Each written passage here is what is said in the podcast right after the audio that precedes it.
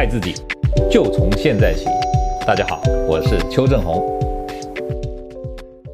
今天我们跟大家谈谈一个老生常谈的问题啊，就是热量控制啊，是否我们把每天的热量控制在基础代谢呢，就可以帮助我们减肥啊？到底是正确还是不正确？哈，首先我们一定要有正确的认知，就是说减肥啊、肥胖啊，它是一种长期热量失衡，也就是说吃进来的热量比你用掉的多。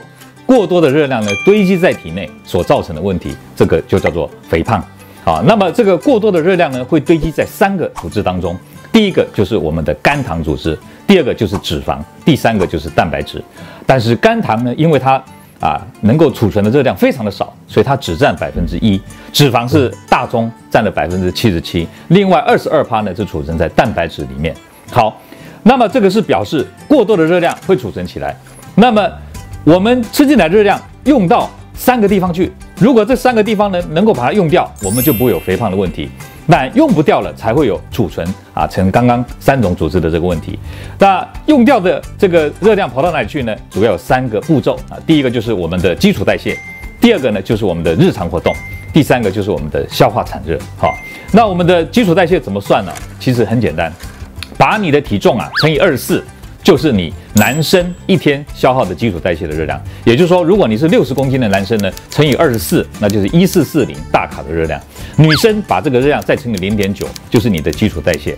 好，那么日常活动用掉的热量怎么算呢？要看你活动的强度啊。举例来说，如果你是像我们这样坐着聊天、打电脑啊、划手机，大概就是轻度的活动。这种活动呢，大概只用掉百分之三十的基础代谢。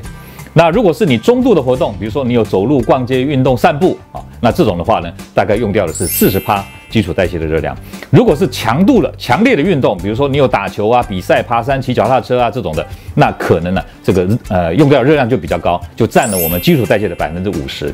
好，消化产热就是我们要消化食物所用掉的热量，这个部分呢，大概占前面两个相加以后的百分之十啊，这样大家就可以算出自己一天会消耗掉多少热量。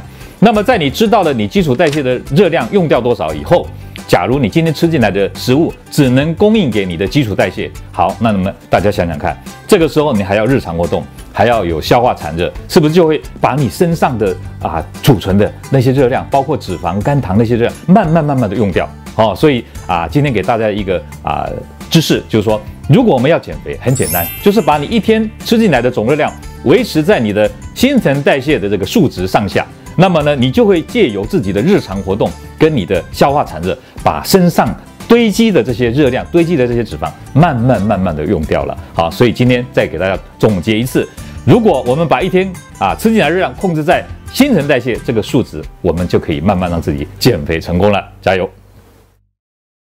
各位朋友，如果你喜欢我们今天所讲的，请在下面按个赞。如果你对我们的内容感到兴趣，想要获得最新的讯息，请按订阅。下回见。